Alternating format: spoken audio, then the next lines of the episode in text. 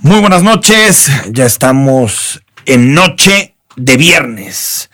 Como todos los días, nos puedes escuchar en imagen guadalajara.mx o en el 93.9 DF M. También nos puedes mandar un Twitter, un mensaje a través de nuestras redes sociales a arroba con doble S, tanto en Twitter como en Facebook. Y también a la cuenta de imagen radio GDL. Y así podemos escucharte y comentar contigo los principales temas que son noticia en Jalisco. Seguramente usted conoce a, nuestro invitado de esta noche. Hoy eh, nos acompaña Miguel Castro. Miguel Castro fue presidente municipal de Tlaquepaque en un par de ocasiones. Su primera vez como alcalde, como presidente municipal, tenía 28 años. Después fue coordinador de los diputados del PRI en el Congreso, en la legislatura 60. Terminó su paso por el Poder Legislativo y se fue al gabinete de Aristóteles Sandoval, fue el titular de la Secretaría de Desarrollo e Integración Social y su última encomienda política fue la de aceptar una muy dura candidatura, la candidatura a la gubernatura de Jalisco por parte del PRI en la elección de 2018. Miguel Castro, ¿cómo te va? buenas noches. Eh, buenas noches, gracias por el espacio. La verdad es que, y lo digo siempre con un gran respeto y, con una conciencia plena acerca del peso de mi comentario, es un gusto estar este, dialogando. Eh, y bueno, a mí no me había tocado, pero eh, la oportunidad de, decirlo públicamente, a lo mejor subí un mensajito a redes, pues un reto interesante el, tuyo y, bueno, felicidades por ello. Y, por el otro lado, bien, dándole a la vida, eh, caminando, eh, muy movido el, tema de, la información política nacional, eh, a lo mejor también un poquito el tema local. Y bueno, pues con esta crisis de la pandemia que nos está tocando vivir, algo inédito para nosotros, para nuestras familias y por supuesto con unas consecuencias que en el corto y mediano y quizás en el largo plazo van a ser muy complicadas. Aparte, eres estudiante, ¿no? Estás estudiando maestría, entonces te toca eh, el reto, el desafío de ser estudiante COVID en los tiempos del COVID. Sí, por supuesto. De hecho, era algo que, compartía con mis hijas. Jamás pensé en la vida tener oportunidad de estar en una misma mesa con niñas de secundaria eh, y bachillerato, este, junto con mi esposa y conmigo, todos los cinco Tomando clases. Tomando clases de algo eh, en este momento de nuestra vida. Entonces, ha sido un reto muy interesante. Ha sido para mí también una oportunidad de mucho valor para poder replantear algunas de las cuestiones importantes de mi vida personal, pero también acerca de los temas públicos. Y, bueno, pues eh, lamentablemente pues eh, hemos visto el costo que ha tenido esto para el país, el costo que, lamentablemente ha tenido también para el Estado eh, y, bueno, las expectativas de que ojalá y a finales de este año, principios del próximo año, esto se pueda resolver. Miguel Castro, ¿sigue siendo prista? Mira, eh, siempre lo, platicamos entre chacoteo y la seriedad que, corresponde ante una pregunta de esta naturaleza. Eh, no simpatizo, pero sí milito en el partido. Y, esta no es una frase mía. es de Rodríguez La Puente, ¿no? Exactamente. perredista. Lo hacía con relación al PRD. Es correcto. Y, bueno, yo creo que a mí me viene bien esa frase. Eh, Fundamentalmente me viene bien porque creo que hay muchas cosas que en los últimos meses y, que particularmente eh, a nivel nacional y también, por qué no decirlo con toda claridad, a nivel estatal, pues eh, observamos, se escuchan cosas, se habla de temas que sin duda alguna me parece eh, no nos vienen bien en nuestra condición de militantes cuando le tenemos un gran cariño a un partido que nos ha dado oportunidades a muchos de poder representar y que lamentablemente en algunos casos pues han tirado por la borda eh, esa oportunidad de servirle a la sociedad. Dices, milito, más no eh, simpatizo en el PRI. ¿Te ves en el futuro con una candidatura del PRI? Tú, lo sabes, Miguel, se especula que, que si eres candidato de Morena que si eres candidato de futuro. Mira, he tenido diálogo con actores de diferentes eh, espacios y de diferentes eh, divisas en, la cuestión política. Eh, yo te debo decir algo, estoy en una etapa de mucha reflexión, pero también con la cabeza bastante fría. Estoy pasando por un proceso que no ha sido sencillo, ustedes lo saben, digo, eh, a inicios de este año tuve que vivir una situación muy complicada en lo personal y también para mi familia y para la gente a la que yo quiero. Y esto eh, te pone también en una condición que te obliga a analizar y a revisar las cosas. La cuestión pública siempre me ha gustado y, por supuesto que seguirá siendo la cuestión pública lo que a mí en lo personal me importa mucho, pero lamentablemente observamos cómo eh, hay eh, en muchas ocasiones militantes o en algunos casos personajes con condiciones, eh, si no de dirigentes, sí de cuadros distinguidos que eh, dan muchas señales de que pareciera que no tienen interés de que el partido pueda levantarse en el, en el mediano plazo. Porque hablar del corto plazo es una situación difícil. levantándose en 2021. No veo a muchos, eh, o más bien no veo a algunos de los que, de los que están o de los que estamos con ganas de que esto suceda.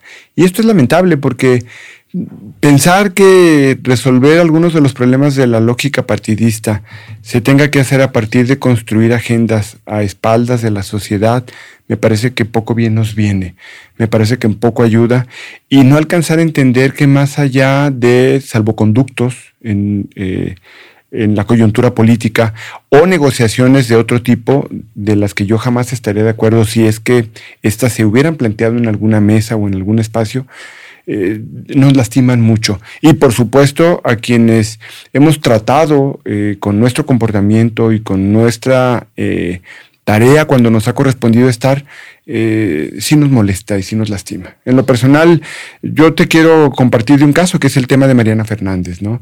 yo tengo un profundo cariño y un gran respeto por Mariana observo y he observado con cuidado, eh, en, algunas, eh, en algunos momentos con mayor o menor atención, pero atento a la gente que se ha planteado y me parece que Mariana ha hecho un trabajo que ha buscado y creo en algunos casos ha puesto eh, al PRI como una oposición que levanta la voz, que señala, que pone planteamientos sobre la mesa. Y eh, me parece que es lamentable eh, que en algunas ocasiones nos ha tocado escuchar de su propia voz, pues eh, preocupación, agobio, en algunos casos hasta molestia, acerca de... Que el partido no la respalda. Que de esa sensación de vacío, ¿no? Y en lo personal creo que no puede haber un manejo de esta naturaleza en una condición como la que el partido vive. Un partido político eh, debe tener claridad en su agenda y debe tener una congruencia y consistencia en la forma en cómo como esta eh, se corresponde. Si un partido en la oposición no se corresponde en un manejo de oposición de cara a la sociedad, es muy difícil que en estos momentos pueda ser viable y de cara al futuro. Aparte, MC fue esa oposición para, para el PRI, ¿no? Mm. O sea, en el periodo 2012-2018 pues la oposición de MC fue muy dura, fue muy dura. Y aparte eso le tocaba hacer. Al, al movimiento como tal vez ahorita le toca a Morena, al PRI, le toca a otros partidos hacer oposición al, actual gobierno. Y me parece que es un derecho al que no podemos bajo ninguna circunstancia. Yo siempre he pensado que buenos, buenos, buenas oposiciones generan también buenos gobiernos. Si de pronto el gobierno ve que no hay nadie en la acera del frente, pues un poquito relaja, ¿no? ¿Cuál es el problema? Total, ni modo que voten por los de enfrente. Es que tú no puedes eh, en ningún contexto eh, asumir una posición que no haga un, sentido de contrapeso en la sociedad. Eso es lo que la sociedad espera de nosotros. Por supuesto que mucha de la realidad que se vive a nivel nacional y que se vive en el Estado eh, ha sido responsabilidad de militantes del partido en algunos casos, en algunos otros, este, seguramente no todos los que formaron parte de gobiernos fueron eh, militantes, pero sí me queda claro que la gente votó en su momento por un cambio, eh, un cambio con un costo. Yo lo observé y lo hemos compartido en más de alguna ocasión y, y lo he dicho con mucha claridad, cuando nos tocó el proceso electoral del 2012. No sentías y no percibías un ambiente festivo en las calles. Lo que percibías era una llamada de atención de la gente que te decía, oye, hemos votado por ustedes, pero hemos votado en la demanda de que queremos cuentas y que queremos buenos resultados. ¿Por qué? Porque había un agotamiento, porque había avisos de corrupción, porque había problemas ya de inseguridad, porque había una serie de elementos que ya estaban en la agenda de la sociedad. Lamentablemente creo que eh, tanto en lo federal como en el caso del Estado hubo cosas que a la gente no solo no le gustaron, sino, que también le lastimaron. Y me parece que hoy... Eh, por lo menos yo no percibo con claridad, ni a nivel nacional, ni en lo local, que haya una agenda clara, de frente a la sociedad, no porque el objetivo sea pelear o reñir con el presidente de la República o con el gobernador del estado, digo. No, pero plantearlos cuáles son las prioridades del partido, hacia dónde quiere ir, qué, ¿Cuáles son qué mensaje tiene el PRI ahora para del lado de quién estás y claro, ¿por qué no? Una, una eh, oposición responsable también va en algunas con los gobiernos, por supuesto, cuando la agenda tiene que ver con tu, eh, eh, con tu programa, ¿no? Ahora, ¿te quedas o no te quedas en el PRI? Mira, eh, esa es. Noto como que no. Esa es una pregunta que se ha puesto sobre la mesa desde hace tiempo. Pero tú personalmente. Mira, ¿te, ves, ¿te ves más fuera del PRI, más dentro del PRI? ¿Dónde, ¿Dónde te ves en este momento? Yo sé que las cosas pueden cambiar y que yo te debo, escribe hoy. Ah, y no, además a mí no me gusta darle vueltas a las cosas, ¿no? Digo, las cosas como son. Yo te debo decir algo. Eh, no puedo dejar de reconocer que en el caso de la dirigencia estatal, Ramiro Hernández ha buscado de muchas maneras y de diferentes formas invitarme a participar. Tú sabes que yo renuncié desde el año pasado a la Fundación Colosio porque hubo un desdén total del, del, partido a nivel federal, porque quien está al frente de la Fundación Colosio eh, no tiene una agenda, no hay una orden de ideas, no hay un sentido. no. hubo una ratificación de la responsabilidad que a mí me han dado. Y, y Ramiro en muchas ocasiones ha insistido en que sea parte del comité y la verdad es que cuando no hay ánimo, y cuando no hay voluntad, cuando no hay deseo de hacer las cosas porque no observas que las cosas caminen de una manera, lo menos que puedo hacer es mantenerme al margen. Y eso es lo que he hecho. Estoy en ese proceso de reflexión. No estoy contento con las cosas que observo. Lo he dicho y lo digo con toda claridad. Me parece que si esto que Mariana ha planteado eh, en los hechos este tipo de situaciones se dieran, qué lamentable sería para el partido y creo que muchos reprobaríamos una actitud de esa naturaleza. Te ves más fuera que dentro entonces. Ahorita. Más yo, fuera que dentro. yo me veo estudiando en este momento. Pero en términos políticos. Me veo con el interés de la actividad pública y no me veo dentro de la dirigencia del partido. No me veo dentro del comité y eh, el ánimo no, no lo siento en esas condiciones en este momento. De, mm, a ver, hay dos o, se han, barajado dos propuestas de, partidos políticos que estarían interesados en que Miguel Castro fuera su candidato a la presidencia municipal de Guadalajara. Uno es Morena y otro es Futuro. ¿Has tenido acercamiento con estos dos partidos? Si yo te dijera que no ha habido gente de esos institutos políticos con los que he tenido por lo menos una mínima comunicación, sería mentir. Si te han... Eh, sería mentir si, si, si, dijera lo contrario. Lo que también te debo decir es que creo que hay momentos en la política para la pausa y la reflexión y hay momentos para tomar decisiones. Eh, yo estoy todavía en un proceso en términos eh, legales que si bien eh, el Supremo Tribunal eh, generó o emitió un fallo, al final también hay un amparo por parte de la Secretaría eh, en donde yo estuve y que ahora tiene otro titular. Y ese amparo está en un proceso, en una instancia de carácter, entiendo yo, ya federal. hasta, hasta que no concluya tu proceso en ese momento, vas a tomar alguna decisión política. Yo lo que quiero es resolver cualquier situación de carácter jurídico para luego entonces valorar y, plantear alguna decisión. Entonces, tu posición sí sería buscar alguna alternativa que no fuera el PRI. No voy a cerrar la puerta a nada. A ninguna. Al corte, y cuando regresemos, eh, ahora sí, si quieres, Miguel, platicamos un poquito de lo que viviste en enero y, un poquito que le narres a la audiencia, ¿no? Lo que sucedió en, aquellos días. Estamos en Imagen Jalisco. Noche de viernes, gracias por acompañarnos. Estamos en viernes 4 de septiembre y como cada viernes, eh, pues tratamos de, llevarte una, una entrevista más de fondo sobre temas políticos, pues para que entendamos un poquito mejor el contexto en el que nos movemos en. Conversamos esta noche con Miguel Castro. Que bueno, no sé cómo presentarte, Miguel Castro, porque como si militante, pero Podría no ser ahora del PRI. Ciudadano. No definido también. Precandidato independiente porque tienes varias, varias opciones. Padre, sino como la cuenta de Twitter, ¿no? O Instagram, padre, esposo del presidente. Exacto, está bien. Me parece, me parece que es una definición. Corredor por afición. Sí, y, seguramente son las cosas que más estimas en esta vida.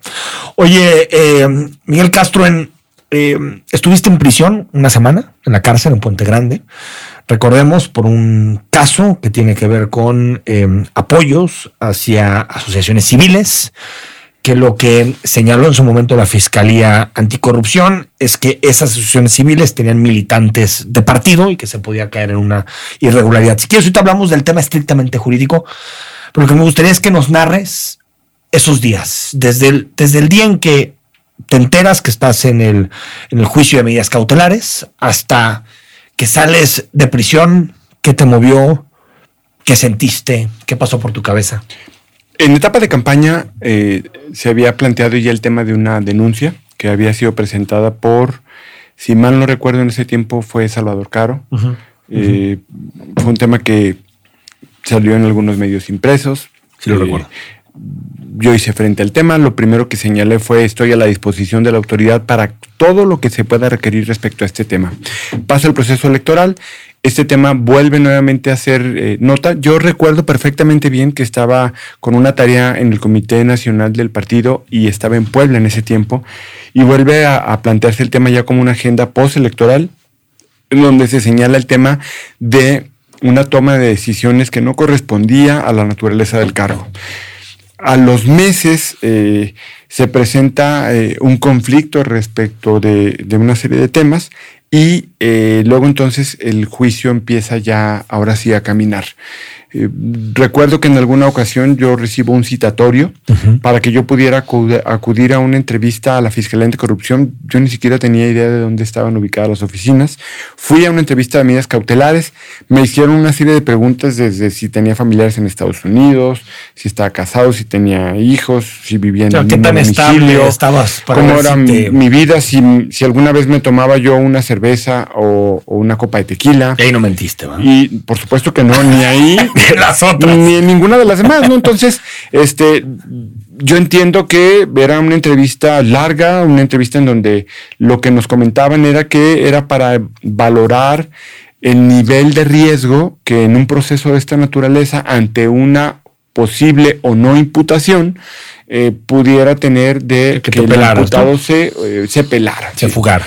Así es. Entonces, bueno, eh, señalé toda la información que fuera necesaria desde mi domicilio, los lugares a donde acudo regularmente a trabajar, todo.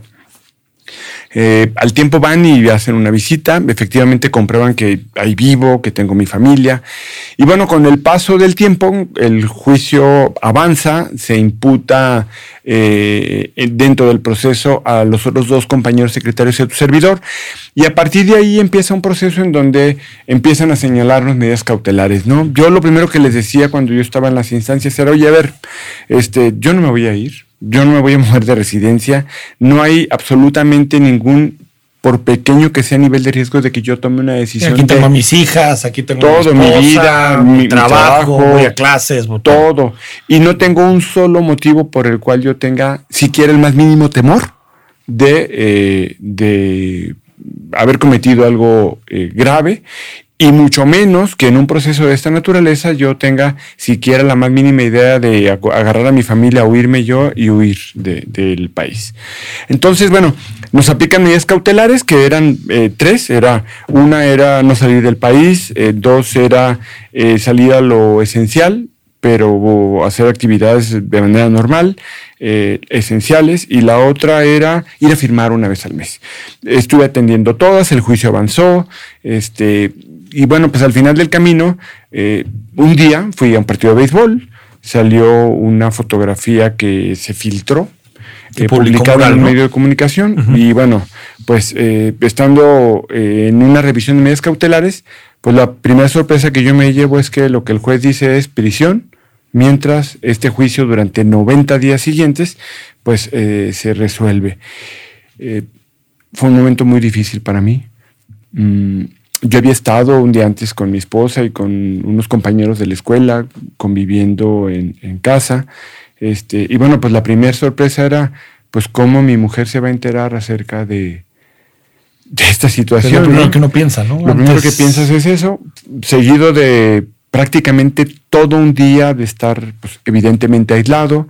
Eh, estuve yo creo que las primeras tres o cuatro horas encerrado en una celda eh, pequeña, eh, sin más mínima comunicación con, ninguna persona. No te decían nada. Luego, nos, luego me movieron hacia ya hacia otro espacio, te hacen una serie de exámenes este, más como a manera de entrevista que una auscultación eh, profesional, pero con mucho respeto, yo debo decirlo.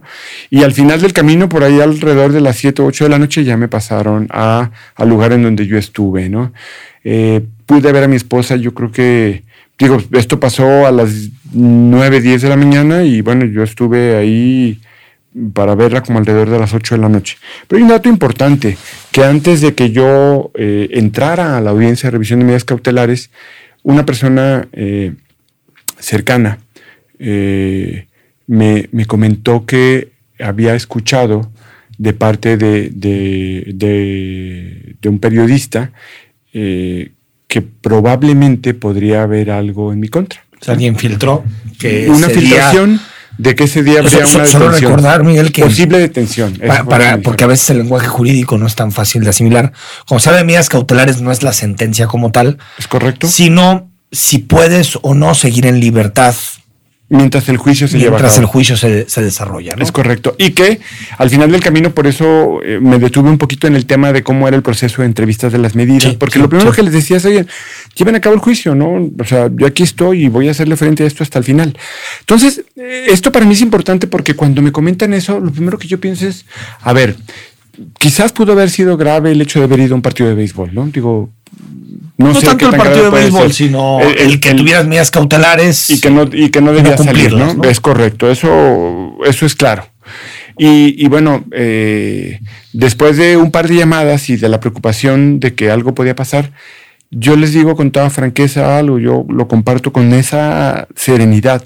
Jamás pasó por mi cabeza el tomar la decisión de regresarme al ingreso y salirme, porque lo pude haber hecho. O sea, en ese momento nadie me hubiera detenido. Dijiste, si las cosas vienen así. Digo, lo, lo, pero lo, más complejo de todo esto es que nunca pensé que fuera a pasar. O sea, lo digo con toda franqueza y. Hasta que, hasta que el juez te dice. Hasta que después de una sesión de alrededor de una hora o un poco más de una hora, el juez este, determina prisión. modificación de medidas cautelares, prisión y, golpeas el mazo, ¿no? Y, pareciera una película, ¿no? O sea, es como cuando escuchas que alguien da... Sentir que estás privado de tu libertad no es un asunto... yo creo que es lo peor que te puede pasar. ¿Qué, qué, viviste adentro? ¿Qué, ¿Qué, cosas, qué experiencias? Supongo que hay gente de todo. Mira, eh, aprendes muchas cosas, ¿no? De entrada, eh, desde cuestiones tan básicas y que después se, se, pueden convertir en una regla de vida, como, como hacerte cargo de ti mismo hasta en las cuestiones más básicas. O sea, eh, como, regla, como regla no escrita, ¿no? O sea, si utilizas eh, el espacio de aseo, pues tienes que limpiarlo cuando terminas de utilizarlo. Y cuando digo limpiarlo no me refiero este cuestiones básicas, ¿no? ¿no? De recoger, tienes que lavar tu ropa, tienes que, si usas un plato, ese plato hay que lavarlo y hay que volverlo a acomodar en donde lo tomaste. Es decir, eh, esa es una cuestión que, que creo que no le he perdido de vista. Otra es que hay gente que por cuestiones, eh, en mi opinión muy personal, de injusticia social, está viviendo cosas que no tendrían por qué vivirlas.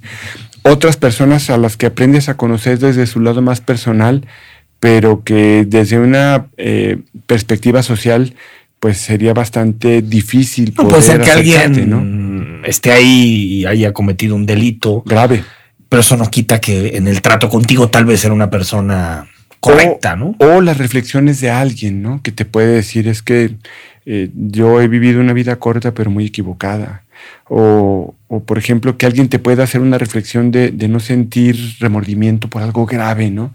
Y que en el código de muchos de nosotros, en donde lo que reflejamos desde la perspectiva ética, pues cuáles son los principios y los valores con los que yo me identifico para poder tener pues un mínimo de autoestima O, o, esa capacidad de poder convivir. Porque aparte tienes mucho tiempo para pensar. ¿no? Es correcto, pues es que si algo tienes es tiempo. Es tiempo. No hay tiempo para nada. Entonces, eh, yo, yo te puedo decir algo, nunca en, en la semana que estuve, nunca eh, me he sentido bien. Eh, estando adentro, exacto, estando dentro no dijiste, ¿para qué me dediqué a la política? O sea, no. Pude haber bueno, tú, tú, tú, tú, vienes de una familia de empresarios de Tlaquepaque. Sí. Eh, no, no llegó un momento que dijiste, pues me dedico al restaurante mejor. Y... Dos cosas me preocupaban mucho. Una era ver a mi papá. Este, yo no lo pude ver el primer día. Yo creo que él tampoco se sentía con ese ánimo. Y digo, sé que estoy platicando cuestiones estrictamente personales, pero pero sirve. No, no, pasa nada, ¿no? Sí, claro. Y, y, este, y fue un momento muy difícil. Este, la otra es mi mujer, ¿no? O sea, eh, yo creo que Patty pasó por los días más difíciles de su vida, porque además en esos días también falleció un tío muy querido de ella, que yo también apreciaba mucho. Tocó mi cumpleaños adentro. Mm. Este, mi mamá no se dio cuenta nunca de lo que pasó. mi mamá tiene 80 años de edad, tiene problemas de demencia. Y, pero además tiene problemas de salud bastante delicados. Entonces. Prefirieron no decirle nada para no. Así es. Entonces fueron días de mucha reflexión. Por supuesto, fueron días de sentirme abandonado. O sea, yo te lo debo decir. De tu claro que sí, por supuesto, por supuesto, en su momento. O de sentir, por ejemplo, y reflexionar con mayor claridad cosas como la etapa de la campaña, ¿no? Cómo, cómo viviste una campaña, qué reflejos en ese momento eh, al estar con mucho tiempo para poder meditar, para poder revisar las cosas, este, qué cosas te tocó vivir. Eh, no es fácil, digo, sin duda fueron días muy complicados. Eh, me pude refugiar un poquito en el tema del ejercicio, que es algo que yo creo que me ayudó también muchísimo. Digo, yo reconozco que, que mi personalidad es hiperactiva, ¿no? y cuesta pues, mucho. Hay que moverse y hay que. Dos temas, Miguel, que, me, que ya. Y tiempo para leer. Tiempo para leer, que, que ya nos tenemos casi que, que despedir, pero. Em, sobre, sobre la justicia. ¿Confías en la justicia? Después de ver todo lo que te pasó, todo el proceso, cómo se desenvolvieron las cosas, ¿confías en los jueces, en su imparcialidad, en los ministerios públicos? Si tú me preguntas si confío en ellos, desearía confiar, pero no, no, hay una sensación así. Y, y, no lo digo por mí, ¿eh?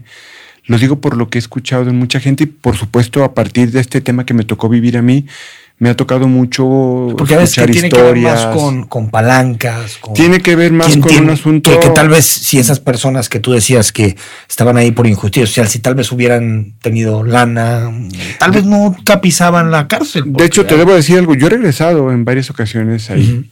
Claro, ahorita por COVID no, no he podido hacerlo, pero antes de que llegara la crisis de COVID, yo regresé en un par, tres ocasiones. Y, y la verdad es que eh, si no hay alguien que mire eh, a alguien que, que, no tiene la posibilidad de resolver un problema es grave. Mira, rápidamente te voy a platicar una anécdota, pero antes de esto te diría, yo escuchaba mucho que se cuestionaba como a pocos estados el tema de la justicia en Jalisco. Es un tema bien complicado. Yo no soy abogado, pero lo que yo escuchaba era sin duda una queja generalizada sobre este tema. Y la otra es un caso muy rápido. El día que yo entré, me tocó, esperando ingresar, sentarme con un señor que estaba a un lado de mí. Un señor que tenía unos 12 o 13 años de, pagar una condena. Ese día salía. Ese día salía. Ese día salía y me dijo, ¿y usted qué? Le digo, pues yo voy a entrar. ¿Y usted? Pues yo voy a salir. Caminos inversos, ¿no? Sí. Y ¿sabes qué me dijo? Y me pareció gravísimo. Me dijo, mire, no tengo ganas de salir porque afuera nadie me espera. Me dice, cuando yo llegué, Recuerdo muy bien que, venía por la carretera e ingresé hacia, hacia la penitenciaría. Me dice, si usted me pone en la carretera al, salir al entronque y si usted me dice que si voy hacia la izquierda o hacia la derecha me da lo mismo. Da lo mismo. Nadie me espera, y no hay tampoco un trabajo institucional la calle no es mi lugar. Reinsertar a la gente. Entonces, platicando con personas que están adentro, te, te, comentan que después de tres años y cachito, es el tiempo en el que si una persona tiene una condición de vulnerabilidad económica, difícilmente tu familia te sigue visitando. Hasta ahí llegan. No más de cuatro años. El promedio es altísimo de personas que después de un tiempo determinado ya nadie va a visitarlos. Esto es grave. Con esto despido Miguel Castro. ¿Viste la foto de Pisano y Aristóteles Sandoval? Sí. Que pues habían roto, Pisano fue presidente del partido, se fue a MC. Yo me acuerdo que entrevisté a Aristóteles en el. Pues, se faltaban dos días para que se acabara su sexenio y me dijo que, que, no confiaba en él, que, que, había sido muy ingrato con, con, el, con el ex gobernador. Y mira, sentados en un restaurante. Después Aristóteles, por cierto, y tengo que decirlo, me escribió después de que puse el tweet para decirme que se habían encontrado. Pero pues, la foto es bastante parsimoniosa. Siento tristeza. Hasta ahí la dejas. Gracias, Miguel Castro. Al corte y cuando regresemos, ¿qué ver este fin de semana? Recomendaciones en Netflix. Estamos de regreso en Imagen Jalisco todos los viernes. Nos acercamos al fin de semana y te proponemos siempre, pues, algunas alternativas para que pases, pues, divertido el fin de semana, viendo una peliculita, viendo una serie, y lo hacemos de cara y de la mano de Enrique Vázquez, especialista en cine. Tocayo, adelante, muy buenas noches. ¿Qué tal Tocayo? Buenas noches, buenas noches al auditorio. Aquí estamos listos para una recomendación más para el fin de semana y aunque ya recomendé un documental la semana pasada, esta ocasión vuelvo a hacerlo, aunque ahora digamos será un tema mucho más lúdico por definirlo de alguna manera. Y me refiero a este documental que se llama Bellas de Noche, la ópera prima de la directora María José Cuevas, que apenas se incluyó en Netflix el año pasado, pero que se estrenó en el Festival de Cine de Morelia en el 2016. Posteriormente se integró a la gira de documentales de Ambulante con estupendo éxito pero por desgracia la distribución en cines que estuvo a cargo de Cinepolis no alcanzó todos los lugares deseados. Todo esto lo comento porque, como seguramente saben, esta semana nos enteramos de la triste noticia del fallecimiento de la vedette Wanda Zeus, quien apareció junto con Lin May, Olga Briskin, Princesa Yamal y Rosy Mendoza en este eh, documental que, repito, se llama Bellas de Noche, haciendo alusión a aquella película de 1975 de Miguel Delgado y que se llamaba así tal cual, pero que fue conocida más bien como Las Ficheras. El filme que se dice que inauguró esta especie de género dentro de la industria cinematográfica mexicana, que entonces, para aquellas fechas, a mediados de los 70 recobró el aliento, aunque no de una manera muy decorosa que digamos, y me refiero al aliento económico, por supuesto.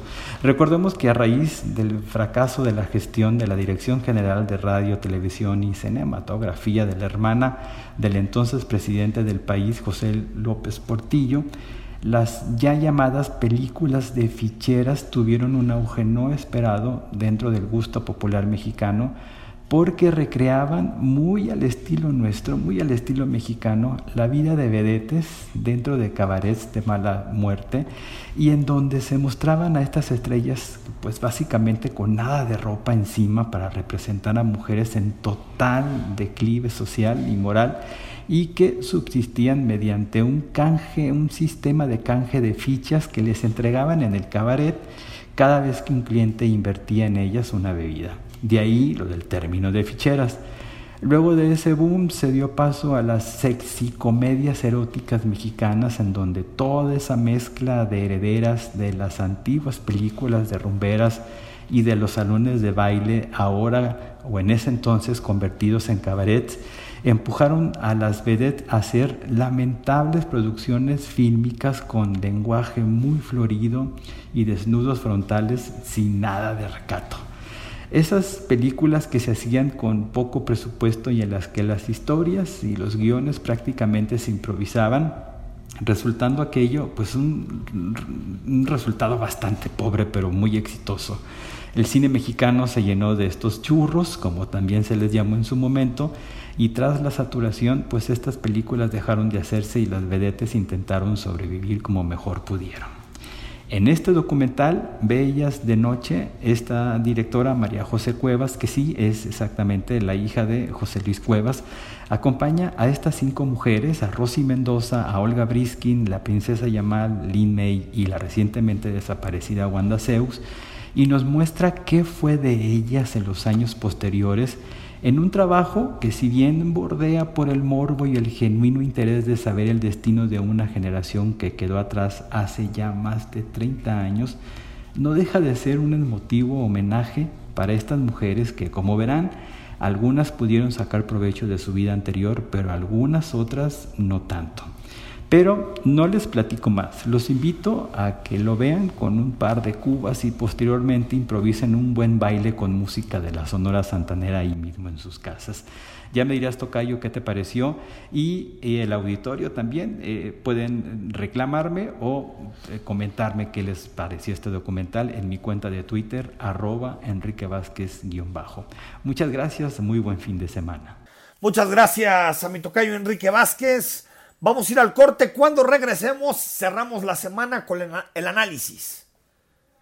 Vamos a hacer un recorrido histórico por la línea 3, desde 2013 hasta la fecha.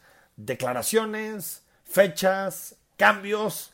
Próximo 12 de septiembre estará operando la línea 3 del tren ligero. Por fin, al corte, seguimos en Imagen Jalisco. Era el sexenio anterior. Enrique Peña Nieto, el presidente de la República, Aristóteles Sandoval, el gobernador, y después de una extensa, un extenso debate sobre qué se debería hacer en la diagonal que une tres centros históricos de nuestra ciudad, Zapopan, Guadalajara, Tlaquepaque, después de que la oposición de en esos momentos los alcaldes del PRI, Miguel Castro, Héctor Bielma, Toño Mateos, Aristóteles Sandoval, que era alcalde, a que se hiciera un BRT en esa línea. Después de todo eso, Peña Nieto daba el banderazo de inicio a las operaciones, las obras de la línea 3. Dar el banderazo al inicio de operaciones. Pasó el tiempo. Esa fue la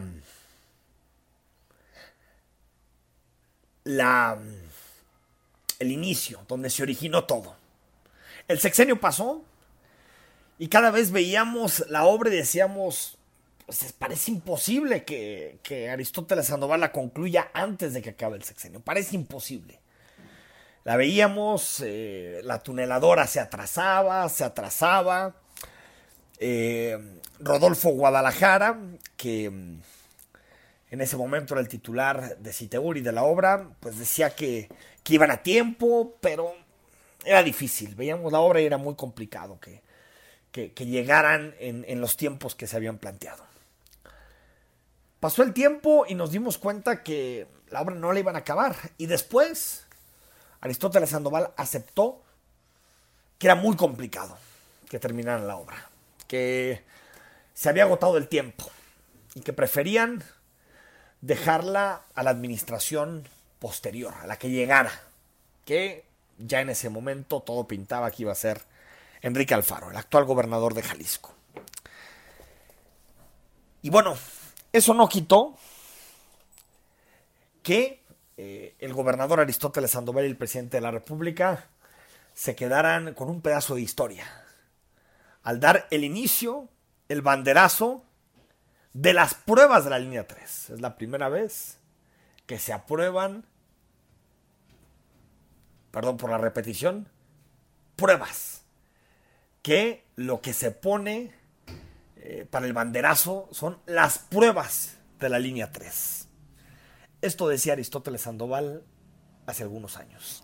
Hoy no inauguramos la línea 3. Esta arranca su periodo de pruebas. Pero hoy, en cambio, sí inauguramos algo mucho más profundo que eso. Es diseñar el futuro, traerlo hoy y empezar. Diseñamos la nueva urbe, el retorno a la calidad de vida, el encuentro para hacer comunidad, para formar ciudadanía, reencontrar el camino perdido. Eso es lo que estamos inaugurando hoy. Se fue. Se acabó el sexenio el 5 de diciembre. Y empezamos con la danza de las fechas. ¿Cuándo va a estar la línea 3?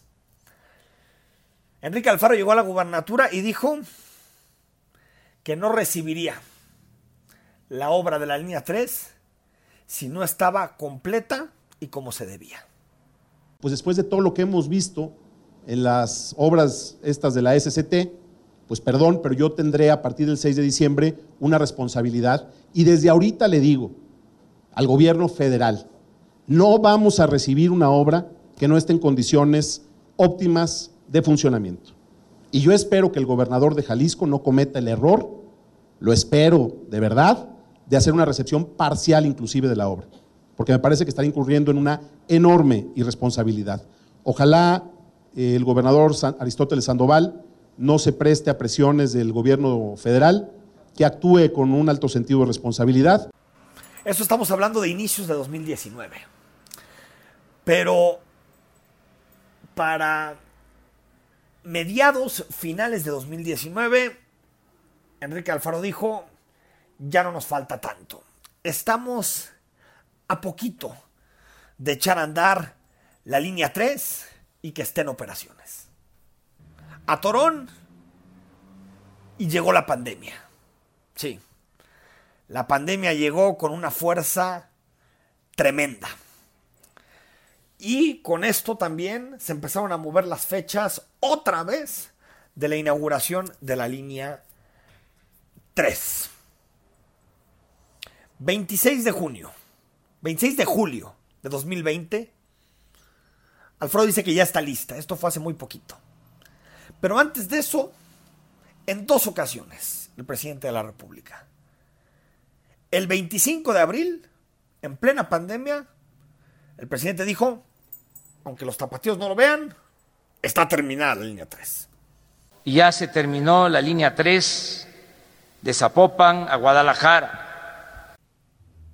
Después, 16 de julio de 2020 otra vez, listo el tren de Guadalajara, sin olvidarnos que en su primer informe de gobierno, en su primer informe de actividades, el presidente de la República había dicho que lo había puesto como una de sus palomitas, que ya estaba listo el tren de Guadalajara. Otra vez, el 16 de julio, volvió a repetirlo.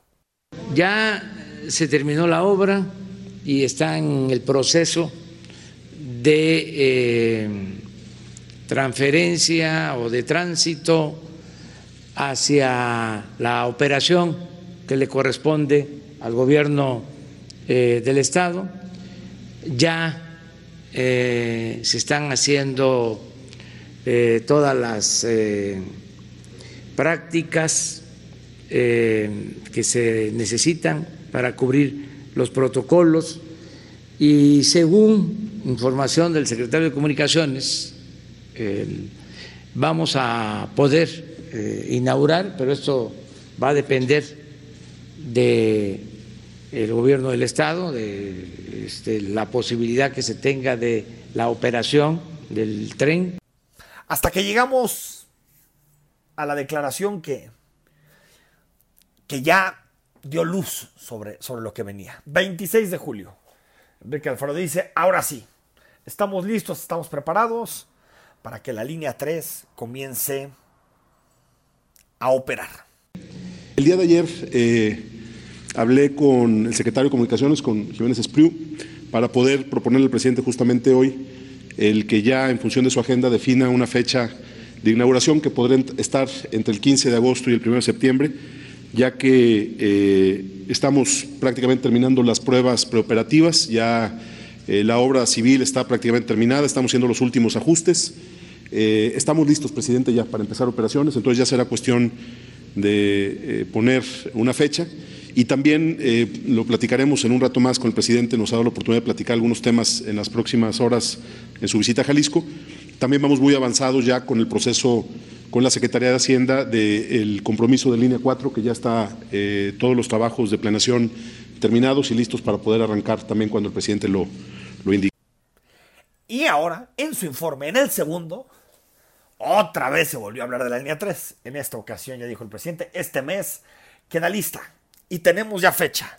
12 de septiembre. El próximo 12 de septiembre, la línea 3 estará en operación. Está a punto de que se reciba, que se entregue el tren en Guadalajara. Incluso se piensa inaugurar en este mes.